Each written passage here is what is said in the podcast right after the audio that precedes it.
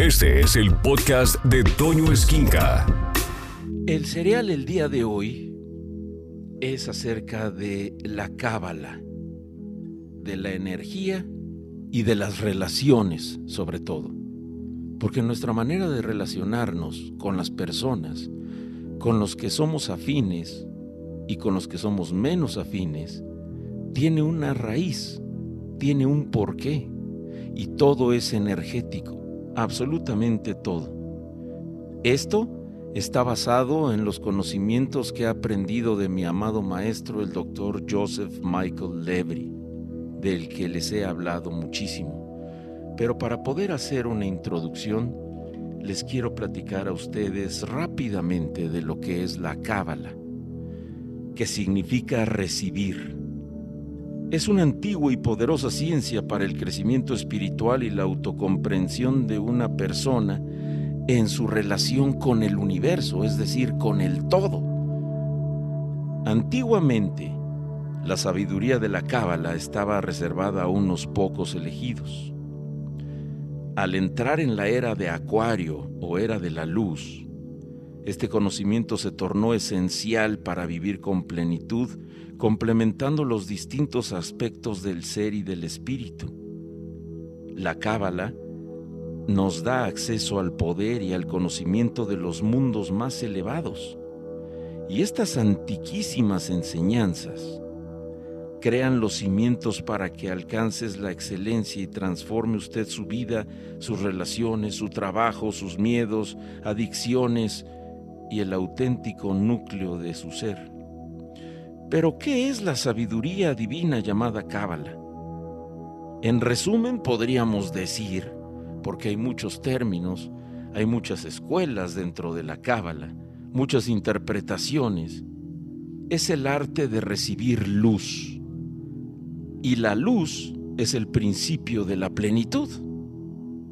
La infelicidad y el sufrimiento proceden de la oscuridad y la oscuridad es la ausencia de la luz, simplemente. Y para que un ser humano sea pleno, ha de haber luz, porque donde hay luz no puede haber oscuridad. La única persona que ha recibido este conocimiento y que lo ha manejado en su totalidad fue el rey Salomón y él fue uno de los sabios que contribuyó enormemente a la ciencia de la cábala. De hecho, del rey Salomón parten también otras vertientes como la masonería y muchas otras ciencias que en aquel entonces eran ocultas. Pero la sabiduría del rey Salomón, incluido en los evangelios apócrifos, Salomón dice, el propio Dios me ha otorgado a mí personalmente un conocimiento infalible sobre el funcionamiento de las cosas, la constitución del mundo, el inicio, el final y los tiempos medios, la alteración de los solsticios, los cambios de estación y la posición de los planetas, la naturaleza de los seres vivos y los pensamientos de los hombres. He aprendido sobre todas las cosas secretas y manifiestas, porque Él, el artífice de todas las cosas, me ha enseñado esta sabiduría. Pero ¿cómo ocurrió? Si usted siguiera leyendo en el primer libro de los reyes, en el capítulo 3, eh, dirigiéndome a la Biblia, encontrará usted que Dios se le apareció a Salomón en un sueño y le dijo, pide lo que quieras, que yo te lo concederé.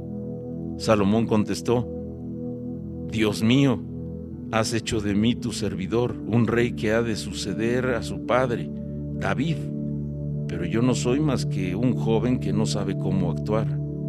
Te sirvo entre el pueblo que has elegido, un pueblo tan vasto que no se puede contar. Por ello, Dale a este tu servidor un corazón comprensivo que pueda juzgar a su pueblo y distinguir el bien del mal. Porque ¿quién podría gobernar a un pueblo tan grande como el tuyo? Y esa fue la petición de Salomón. Haciendo un pequeño introductorio de lo que es la cábala. Pero partiendo de esa misma cábala y haciendo un resumen de tiempo, le puedo decir a usted que todo lo que se dice y todo lo que se hace queda grabado en los registros akáshicos por siempre. ¿Y qué es un registro akáshico? El registro akáshico es nuestra parte, nuestro archivo en donde se guarda absolutamente todo lo que es nuestra historia. Todo lo que hemos dejado de hacer, todo lo que hemos comenzado a hacer, todo lo que hicimos a otras personas, todo lo que nos hicimos a nosotros mismos y queda ahí por siempre. Nada se pierde ni se olvida, aunque cada uno de nosotros ha vivido muchas vidas, porque eso es algo también que les voy a hablar más adelante acerca de cómo se ve desde el punto de vista cabalístico, el punto de vista hinduista, budista y hasta cristiano. Pero todos nosotros hemos vivido muchas vidas a menudo completamente distintas. Cuando encarnamos, nacemos con cargas kármicas que hemos dejado sin resolver y que venimos arrastrando de otras vidas. Nuestras deudas emocionales y enredos pendientes. Y para poder trabajar en ellos y llevarlos a una conclusión natural y espiritual, para establecer un paralelismo metafísico somos como el sol, que sale cada día de al alba, llega a su cenit y a las doce se pone por la noche. Al igual que el sol, nacemos, maduramos y nos vamos debilitando hasta morir. Para continuar con esta metáfora, de la misma manera que cuando el sol se pone en algún, lugar, nace en otro Así nuestra muerte en este mundo, la tierra física, se convierte en nuestro nacimiento en otro mundo, en el mundo astral del espíritu. Después de la muerte, nuestra alma sigue avanzando de acuerdo con las leyes del mundo astral. Esto según la Cábala y el doctor Lebri. Y reencarna en otro cuerpo físico para conseguir el ajuste de sus cuentas kármicas para llegar a ese punto y pagar todo aquello que no pudo resolver en otra vida. Por eso, no es casualidad que usted y yo estemos compartiendo este mismo lugar, el mismo país o el mismo tiempo, la misma pandemia. Pero mientras tanto, los recuerdos de nuestras otras vidas en la tierra se conservan intactos aunque enterrados, en la mente subconsciente. Por eso no nos acordamos de cuando llegamos nosotros a la tierra. Y eso tiene que ver también con el Merkaba, que es el cuerpo de la luz, y el cuerpo que uno activa, y les he hablado de la geometría sagrada, que es nuestro componente básico, nuestra nave, interesteral, interesteral. Y esa nave es la que nos hace conservar la memoria, pero a la vez nos protege de no estar recordando conscientemente lo que hicimos en otras vidas. Si no, imagínese, nos volveríamos completamente locos desde el momento en el que nacemos y confundiríamos todas las realidades que hemos vivido. Nuestros recuerdos se mantienen intactos aunque enterrados en esa mente subconsciente, creando patrones psíquicos muy arraigados que traemos grabados, incluso antes de nuestra nueva encarnación en la Tierra. Aunque usted no lo crea, usted escogió en qué familia nacer, en qué tiempo nacer, en qué país nacer y cómo nacer. Eso era lo que usted sabiamente había decidido antes de encarnar y de convertirse en una criatura de cero meses de edad y desde un embrión dentro de su madre. Usted escogió a su madre, escogió a su padre. Y eso lo hizo con la sabiduría perfecta de poder pagar sus deudas kármicas y venir a trabajar a este planeta lo que tenía que trabajar, lo que tiene que trabajar, lo que tiene que descubrir y lo que tiene que pagar. Algunas personas nunca consiguen atraer, por ejemplo, a las parejas adecuadas. Por muy exitosas, por muy atractivas que sean las personas, no pueden. Otras no pueden permanecer demasiado tiempo en una relación. Y si no llegamos a la raíz de nuestros problemas, será muy difícil que los resolvamos. Y tener patrones de energía negativa impresos en el aura, que es parte también de esa geometría sagrada de cómo se constituye nuestro cuerpo estelar, nuestro cuerpo cósmico, el aura es la parte que a nosotros nos protege, es nuestra esencia, es en donde vive absolutamente toda nuestra información y con la que venimos equipados a este planeta. Y tener patrones de energía impresos ahí puede llevarnos a repetir una y otra vez relaciones que no son sanas. Esos patrones actúan como un negativo a partir del cual creamos nuestra fotografía. Y aunque destruyamos las copias de las fotografías, no cambiamos el negativo, es decir, el original. En otras palabras, hombres y mujeres van de relación en relación esperando que ocurra un milagro, pero al final terminan en circunstancias similares y por desgracia, esos patrones que atraen relaciones que no son sanas siguen presentes y es lo que nos impide salir de un círculo vicioso autodestructivo. Esos patrones son los que hacen que ciertas personas sufran abusos verbales, emocionales, físicos, sexuales, financieros por parte de otras personas. Y a continuación les voy a decir algunos aspectos importantes de estos patrones psicológicos que proceden de siete fuentes. Les voy a estar hablando constantemente del número 7 porque al final de esto me gustaría que usted entendiera lo importante del número 7 dentro de la cábala. Estos patrones psicológicos vienen de siete fuentes.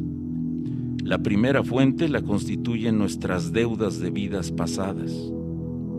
La segunda fuente es la vida de nuestras vidas pasadas, nuestra madre, es la segunda fuente. Nuestro Padre es la tercera fuente. La cuarta fuente es el vientre de nuestra madre. La quinta fuente es el planeta cabalístico que regía el día en que nacimos. La sexta fuente es nuestro entorno.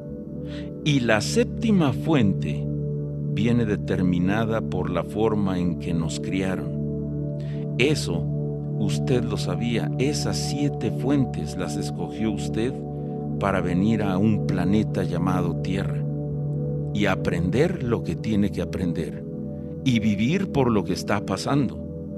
Resumiendo, lo primero que hemos de considerar con nuestras deudas de vidas pasadas, que es a lo que llamamos karma, venimos con ellas al nacer en este mundo físico, y en segundo y tercer lugar, influyen nuestros padres. Cuando el esperma del padre se une con el óvulo de la madre para formar la primer célula o cigoto, y la unión de ambos repertorios genéticos crea una nueva combinación de genes para nosotros. Desde un punto de vista científico, el cigoto posee y transmite los patrones genéticos de nuestra madre y nuestro padre como el vehículo por el que encarnamos en la Tierra. Por lo tanto, algunos de los patrones de los que hemos estado hablando, como les dije, son hereditarios. Eso explica por qué, si uno de los padres o ambos son abusivos, el niño tenderá a hacerlo o a atraer una pareja abusiva. La transferencia de patrones genéticos es especialmente clara en los casos de padres alcohólicos o adictos a las drogas o propensos al suicidio.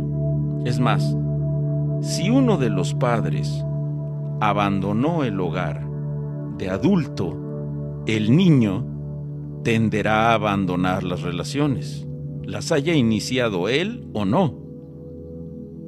Y sobre estas fuentes de patrones subconscientes, la cuarta fuente es el ambiente en el vientre de nuestra madre. En ese ambiente los gustos, disgustos, esperanzas, miedos y angustias de nuestra madre pasan a formar parte de nuestra psique.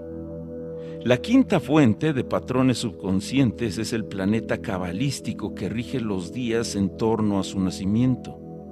Las vibraciones de ese planeta, de ese planeta cabalístico, le afectarán desde la cuna hasta la tumba.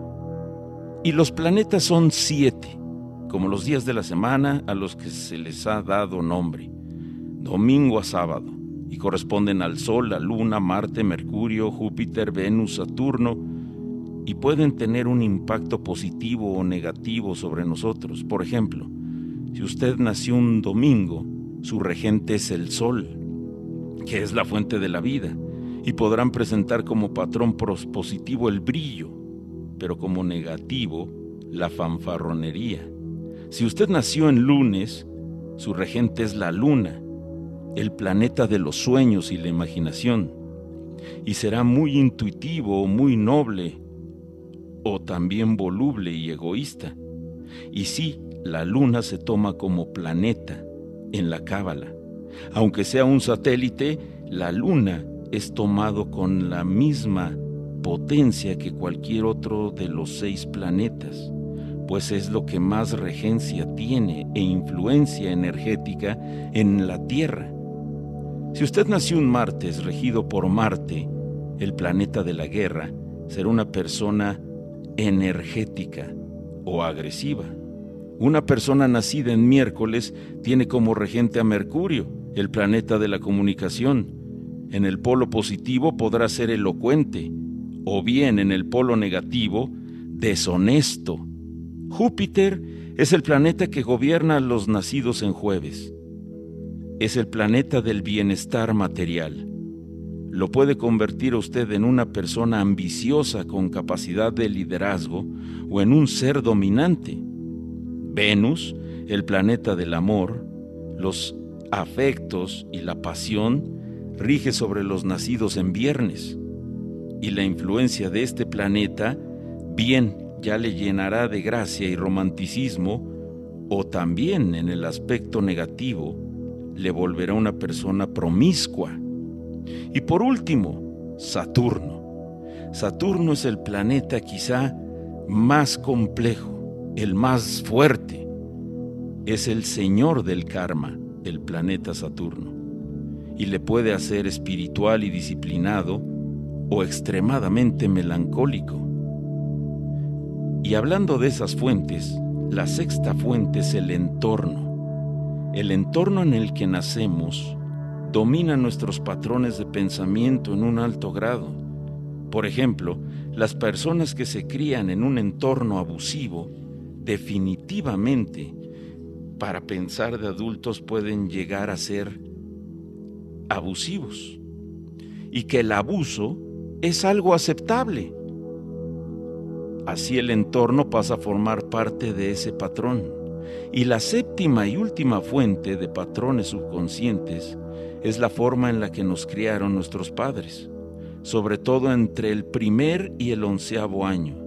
Durante este periodo se asientan los condicionamientos positivos y negativos que nos siguen afectando en la actualidad. Los viejos patrones familiares de frustración, miedo, dolor, vergüenza y rabia que nos dañan de mayores surgieron en esos años cruciales. Y es fundamental que usted conozca los siete planetas creativos, los que les acabo de citar, sobre todo el que rige el día en que nació. Estos planetas son la puerta a su felicidad o también la puerta a su propio infierno. Si usted comprende su influencia, conseguirá el dominio de su vida. Y la cábala sagrada es la llave hacia los misterios de la creación. la astrología, la numerología, el tarot y la quiromancia proceden todos del Cábala. Y según esta, Dios creó el universo de acuerdo con el siguiente patrón numérico. 3, 7, 12. Este patrón se basa en las 22 letras del alfabeto hebreo y tiene correspondencias en el tiempo, el espacio y la humanidad. Nadie puede cambiar el tiempo. Lo único que podemos hacer para mejorar nuestro destino es modificar el espacio. Comprender el espacio constituye uno de los mayores secretos para adquirir la maestría de las fuerzas invisibles de la Cábala. Como les he dicho antes y en otros programas y en otros segmentos, la energía de cada planeta tiene aspectos negativos y positivos. Si usted vive con conciencia, manifestará principalmente los aspectos positivos, mientras que si vive de manera inconsciente, expresará las cualidades negativas. Recuerde que sus patrones destructivos se van a manifestar con frecuencia a través de los aspectos negativos del planeta que rige el día en que nació. Por lo tanto, la información que les quiero platicar espero que les ayude para comprender esa energía en el día que ha nacido y es muy fácil saberla. Todos los teléfonos tienen calendarios de más de 100 años. Ahí puede investigar el día en que nació usted. Continuando con el Génesis o con esto del Cábala en esta segunda parte que mis seriales los encuentran en Spotify y también déjeme decirle que esto está basado todo en los conocimientos que he aprendido de mi amado maestro el doctor Joseph Michael Levy. En cuanto a los planetas y lo que rigen en nuestra vida, es importante saber quizá cada una de las características de los planetas. Pues esto, como les decía, va a marcar por siempre la relación que tenemos con las personas, no solo con nuestra pareja, sino con las cosas, con los trabajos, con el dinero, con la salud y con absolutamente todo. El sol representa la espiritualidad, la divinidad, la salud y la riqueza. El sol, hablando a los que nacieron en un día domingo, que es regido por el sol, les dará una elevada energía creativa, y este aspecto aporta coraje, confianza. El sol los convierte en personas ambiciosas, orgullosas y generosas.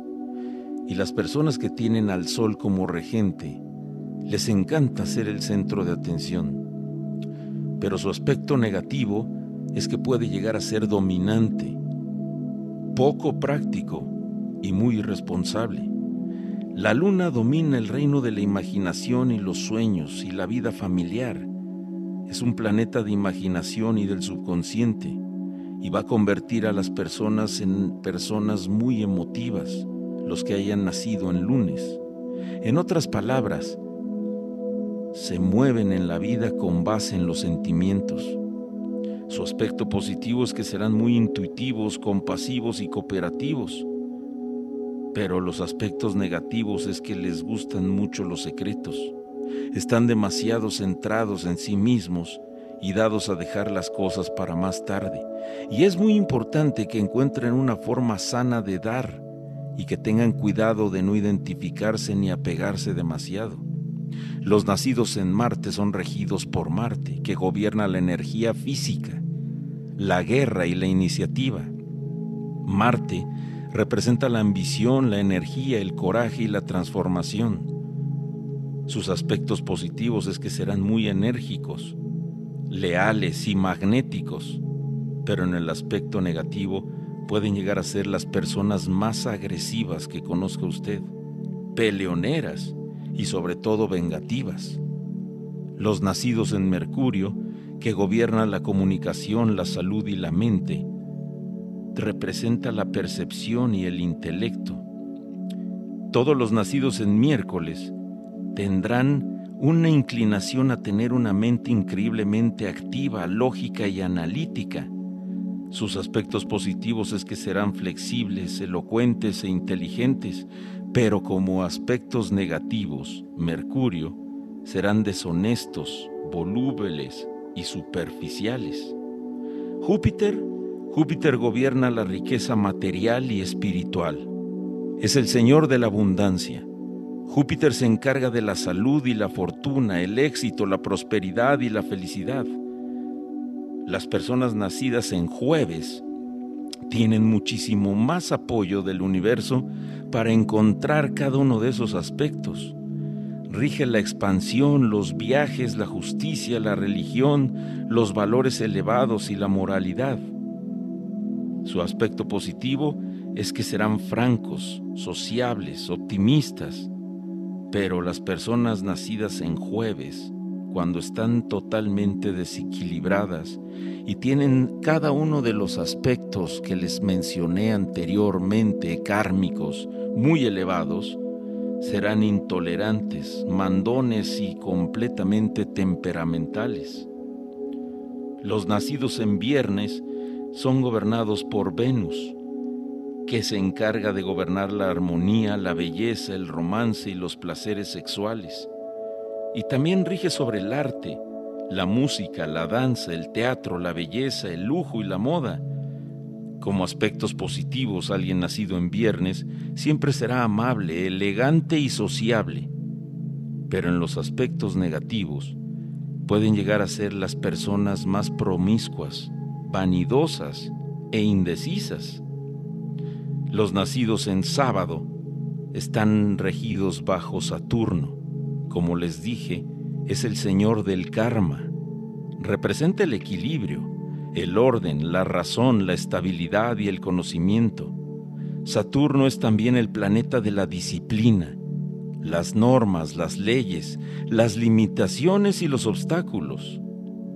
La energía de Saturno es de contracción, se relaciona con la organización, la estructura, la responsabilidad, la ambición, la perseverancia. En sus aspectos más positivos pueden llegar a ser personas muy morales, confiables, estables. Pero cuando tienen el aspecto negativo a flor de piel, pueden llegar a ser los más miedosos, introvertidos, melancólicos y sobre todo precavidos en exceso.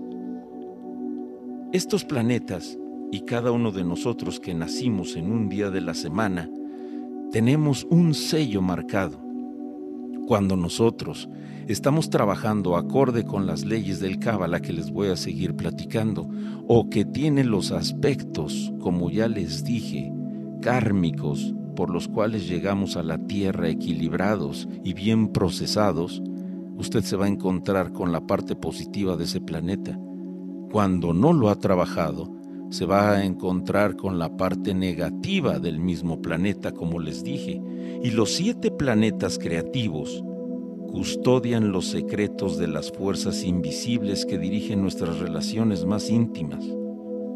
Es por eso importante estudiar y saber esa parte de la cábala que a nosotros nos dan las herramientas necesarias para encontrar la solución a nuestros trabajos pendientes o deudas pendientes.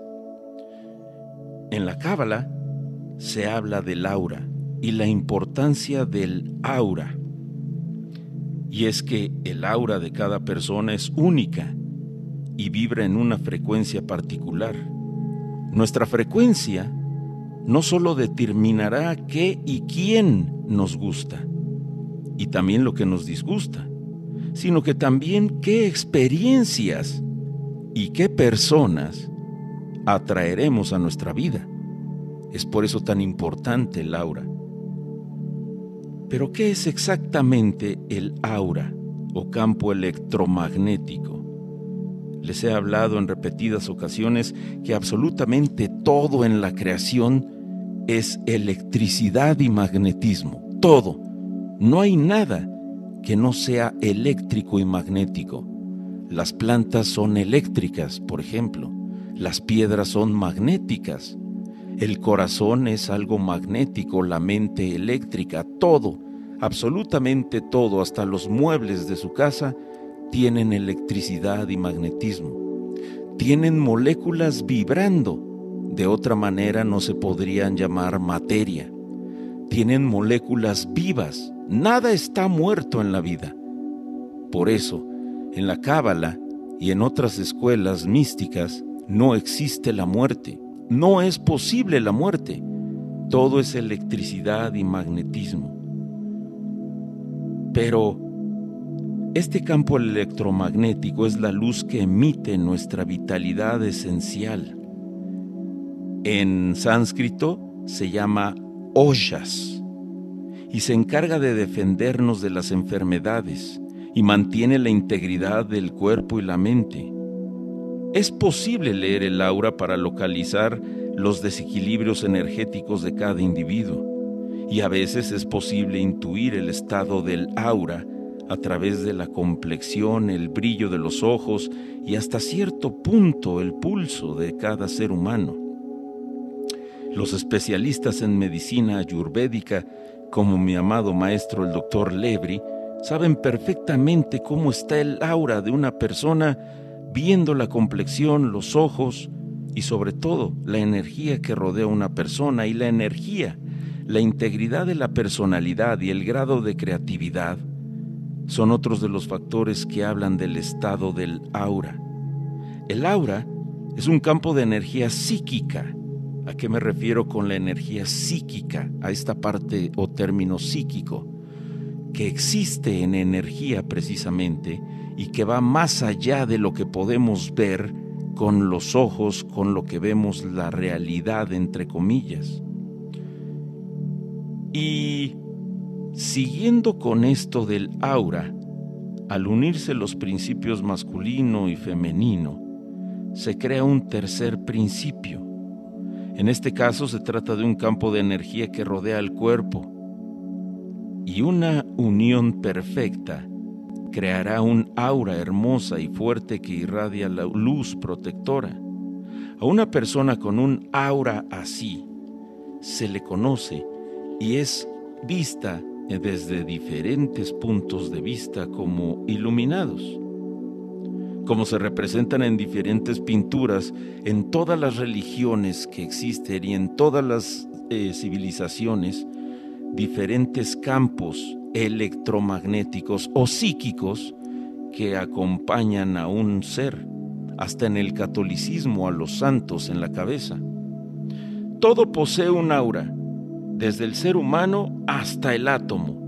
En el átomo los principios masculino y femenino están representados respectivamente por el protón y el electrón, mientras que en el caso de los seres humanos, estos remiten a las fuerzas eléctricas y magnéticas. El cuerpo absorbe y emite energía constantemente.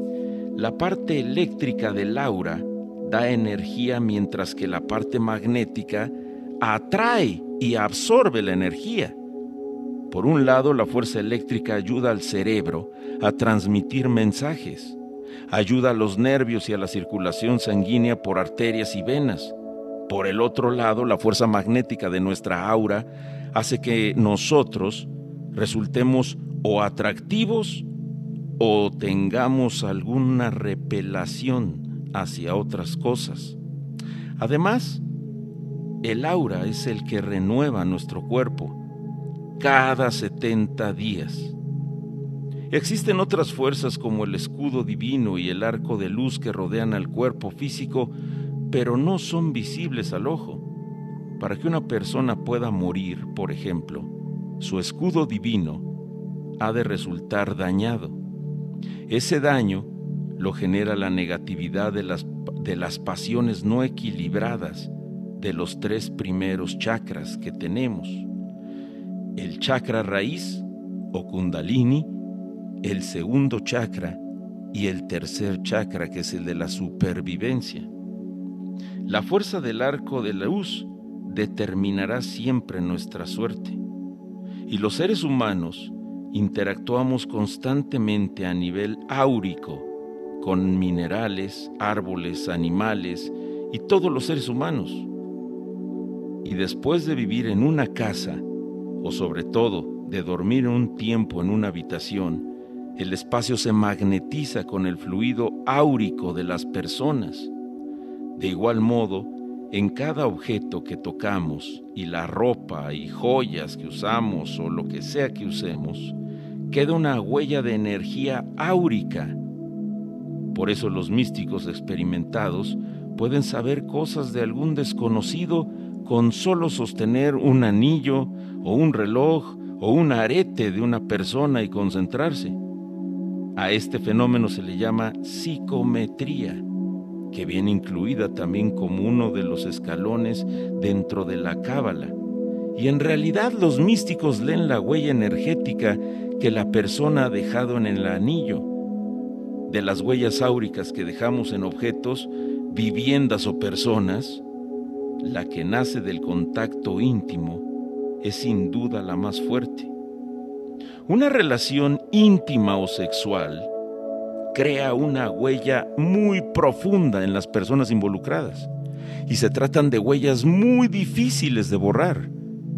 Si una mujer mantiene relaciones sexuales con diferentes hombres, la energía de todos ellos quedará impregnada en su aura.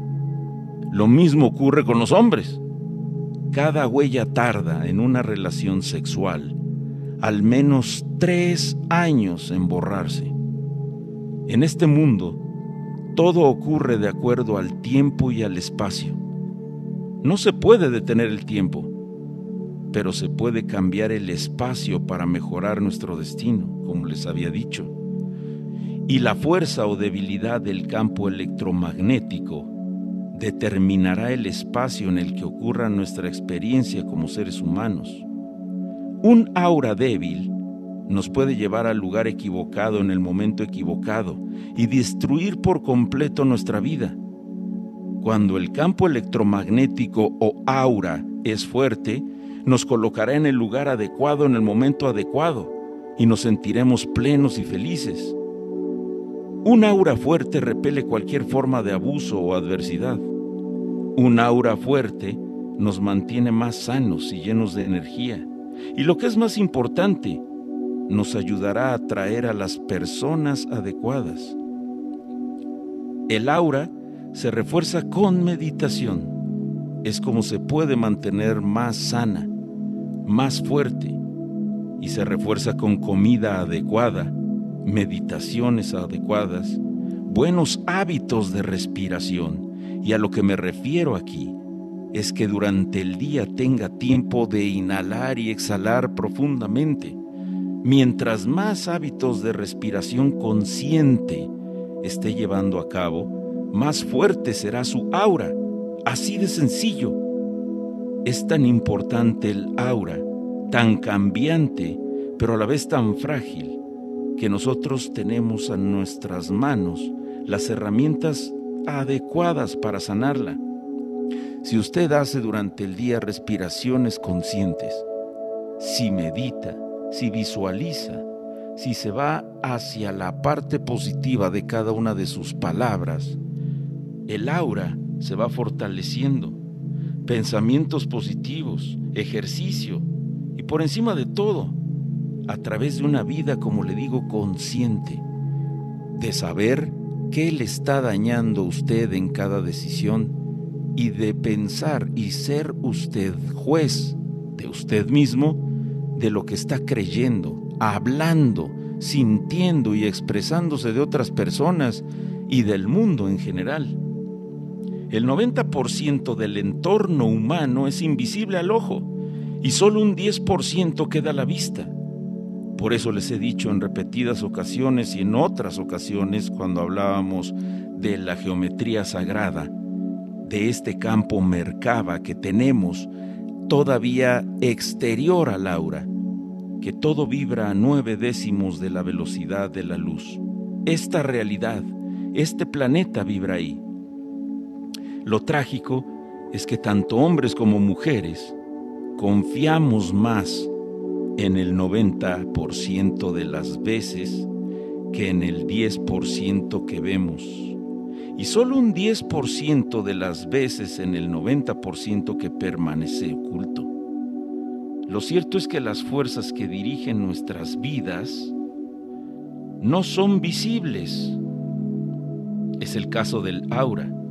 El aura, que es casi imperceptible al ojo humano, es una de las líneas de defensa más poderosas a nuestra disposición y nos protege de las influencias visibles e invisibles, de los daños psíquicos como la brujería o la magia, como de los daños visibles y concretos físicos, como el de una persona o un ladrón. Cuidamos nuestros cuerpos, los limpiamos y aseamos, porque los vemos.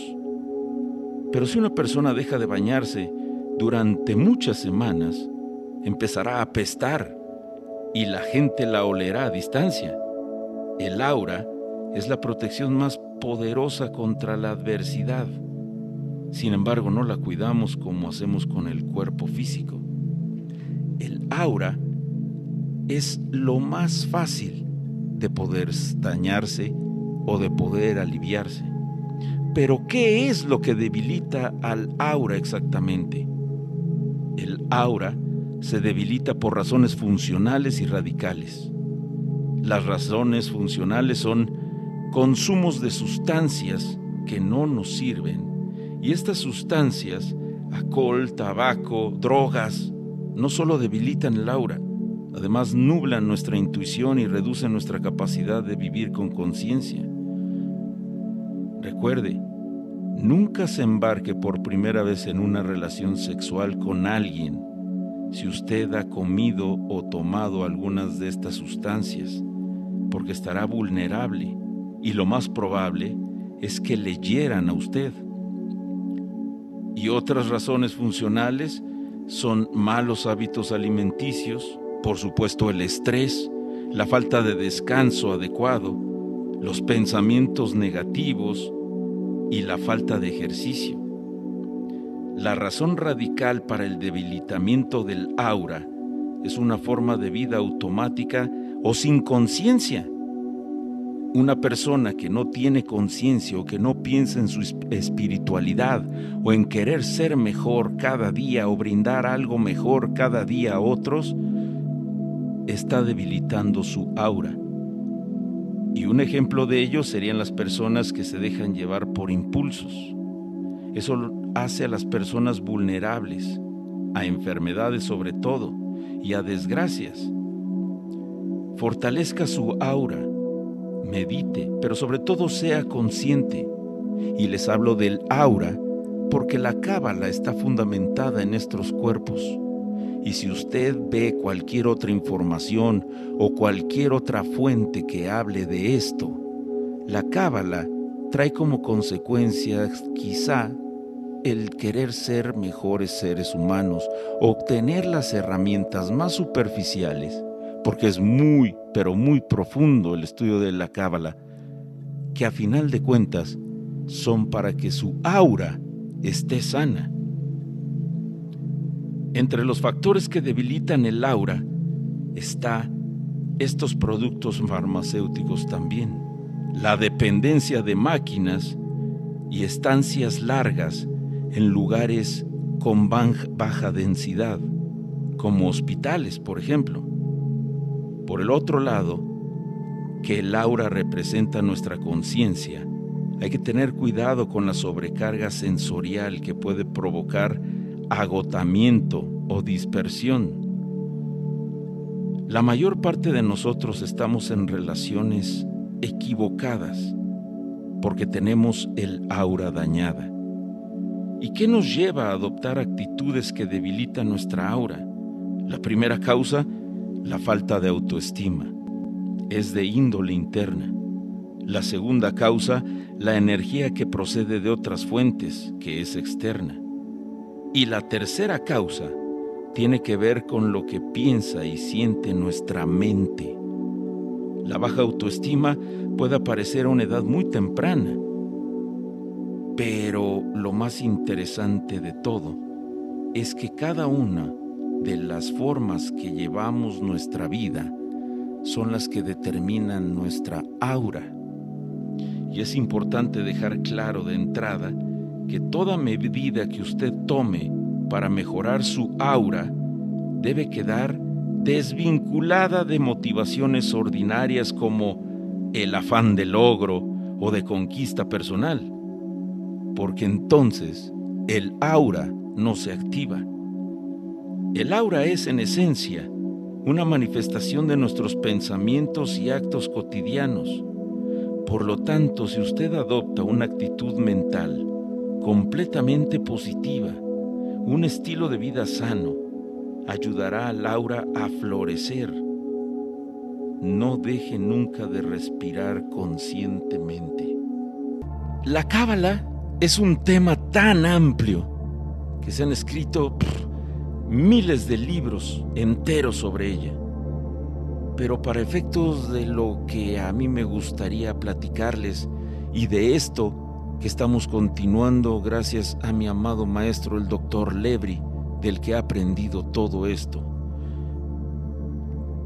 me voy a centrar en los aspectos prácticos de la cábala relativos a las relaciones, que son tan importantes en nuestra vida porque de ahí dependen muchas cosas. Nuestra relación con la comida, nuestra relación con la pareja, nuestra relación con el dinero, nuestra relación con absolutamente todo. Y es necesario hablar de los siete arcángeles. Constantemente les voy a estar nombrando el número siete. Y la base de la cábala sagrada es el árbol de la vida, que está formado por diez esferas unidas por 22 líneas. Las 10 esferas conocidas como Sefirot o emanaciones de vida son básicamente un diagrama. Las esferas corresponden, es como un mapa, y las esferas corresponden a distintos niveles de vida mental, espiritual y física. Y cada esfera del árbol de la vida corresponde también a un planeta de los siete planetas que he estado hablando. Por orden, usted encuentra Neptuno, Urano, Saturno, Júpiter, Marte, el Sol, Venus, Mercurio, la Luna y la Tierra. Y cada una de esas esferas o planetas tiene un arcángel que lo gobierna y se encarga de los ángeles de esa zona en concreto.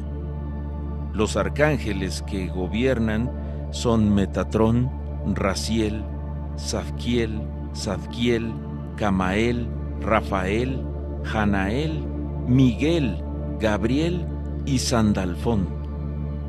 Cada arcángel tiene una función y otorga algo concreto cuando se le invoca.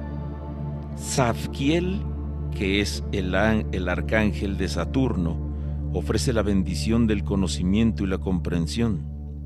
Zadkiel, que es el ángel que rige a todos los que nacieron un jueves y es de Júpiter, trae buena fortuna. Camael, de Marte, todos los nacidos en Marte, otorga protección contra las agresiones. Rafael, que es del Sol, aporta salud y riqueza. Janael, que es el correspondiente a Venus o al viernes, ofrece amor y felicidad. Miguel, que es el de Mercurio, otorga éxito e inteligencia a los nacidos en miércoles. Y por último, Gabriel, de la luna, a todos los nacidos en lunes, aporta paz y armonía. Y dado que todo esto que les estoy platicando y que se va a centrar en las relaciones, Venus que es el que rige las relaciones, sobre los viernes y que, por ejemplo, todo lo que usted compre un viernes irradiará el amor y la belleza de Venus. Todo lo que compre en martes, lo de Marte. Todo lo que compre en miércoles, lo, del lo de Mercurio. Todo lo que compre en jueves, lo de Júpiter. Todo lo que compre en sábado, lo de Saturno. Todo está interrelacionado. Todo está empapado de la misma energía, todo está interconectado. No hay nada al azar en el universo. No hay una sola cosa que no tenga una raíz, una interconexión con un todo. No hay nada. Y para potenciar la energía de Venus, por ejemplo, compre flores, joya, ropa o regalos a su pareja en un viernes. Y la respuesta ponga la prueba. Será extremadamente positiva. Y notará que a la gente siempre le gusta lo que compra en viernes. Además, escoja ese día a lo mejor también para trabajar en su belleza personal. Por ejemplo, irse a cortar el pelo, pintarse el pelo, no sé. Y otra forma de trabajar con Venus, por ejemplo, me voy a abocar al planeta Viernes, a Venus, es invocar a su ángel, Hanael. Y supongamos que usted tiene un problema con su pareja o desea mejorar la relación con su pareja. Y existen varios procedimientos para contactar con los ángeles, como se los he platicado en otras ocasiones y en otros seriales en los que hemos tocado el tema de los ángeles. Es importantísimo que para poderse comunicar con un ángel, usted encienda una vela, porque la luz le recuerda la presencia de Dios es importantísimo que se lave las manos y beba un vaso de agua para purificarse. Todo esto son diferentes rituales energéticos psíquicos en los que usted pone su intención.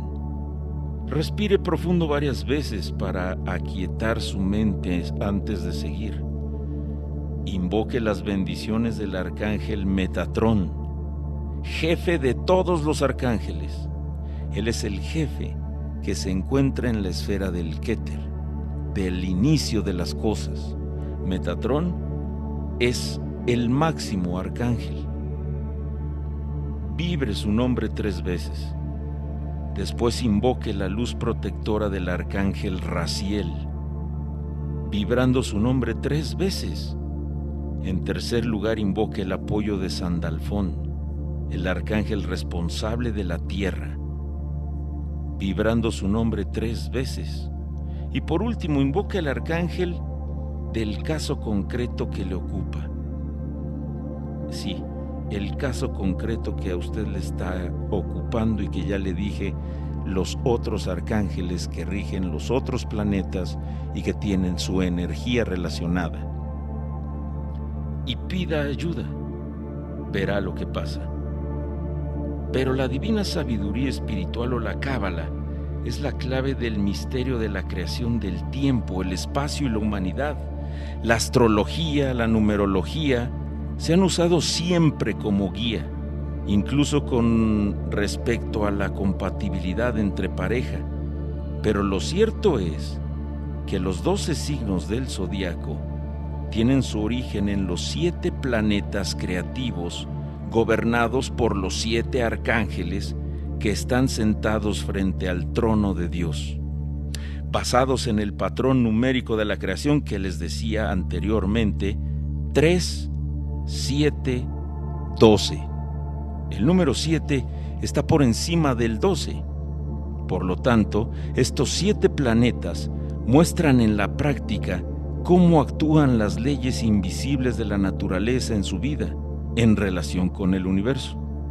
El patrón del 7 sigue el patrón del sello del rey Salomón, a quien Dios otorgó, como les decía anteriormente, el entendimiento perfecto de los secretos de la naturaleza. Y ese sello muestra el movimiento de las fuerzas invisibles de la naturaleza. Cada ser humano tiene una vibración y su vida un ritmo particular Nadie puede ser igual en la vida. Hay un infinito número de combinaciones para que cada ser humano tenga su propia vibración y su ritmo particular. Y cada segmento de este ritmo o ciclo está gobernado por fuerzas concretas simbolizadas por los planetas. Y el nombre que le damos a dichos planetas en una manera de identificar las fuerzas detrás de esos ritmos. Y lo sepamos o no, esos ritmos influyen poderosamente sobre nuestras vidas. El hablar de Cábala es extensísimo en verdad y es apasionante. Ojalá que en su ser vibre la inquietud por descubrir más en cada uno de estos ámbitos. Los libros, y de acuerdo con las leyes de la Cábala y del aura que les dije y la energía, los libros llegarán a usted, los maestros llegarán a usted. De hecho, con base en esa energía usted no escoge a los maestros, usted no escoge a los libros, usted no escoge las páginas, que le recomiendo más los libros que el Internet. Los libros lo van a escoger a usted por ese principio metafísico que existe y es muy cierto. Cuando el alumno está preparado, aparece el maestro. Y yo le agradezco enormemente a la vida, a Dios, el que me haya puesto en el camino a mi amado maestro, el doctor Joseph Michael Levry, del cual aprendí muchísimas cosas y todo esto que les acabo de decir está basado en su libro que se llama La alquimia de las relaciones amorosas. Gracias.